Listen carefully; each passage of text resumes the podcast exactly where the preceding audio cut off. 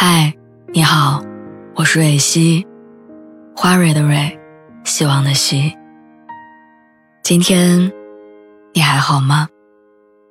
你可以在微信公众号和微博中搜索“蕊希”，每天晚上我都会用一段声音陪你入睡。听完今天的故事，祝你晚安，做个好梦。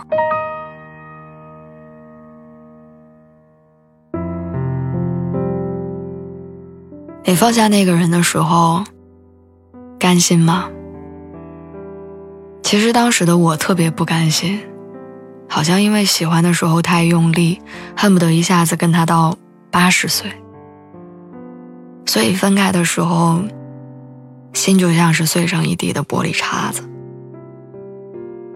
我注册了一个小号，我每天都去看他的微博，看他新加的关注和他新涨的粉丝。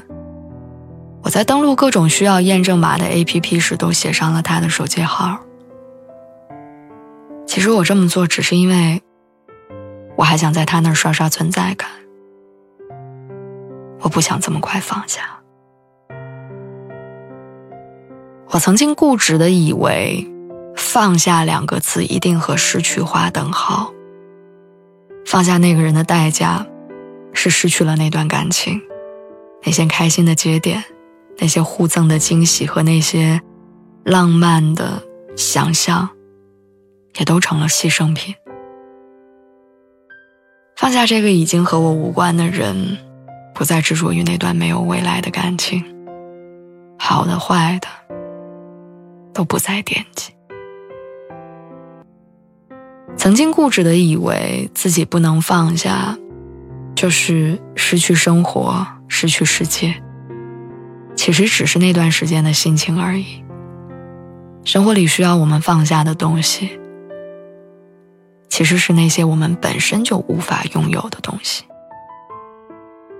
回头想想，我们的世界怎么会因为放下一个已经没有未来的人就崩塌呢？他应该更好才对，对吗？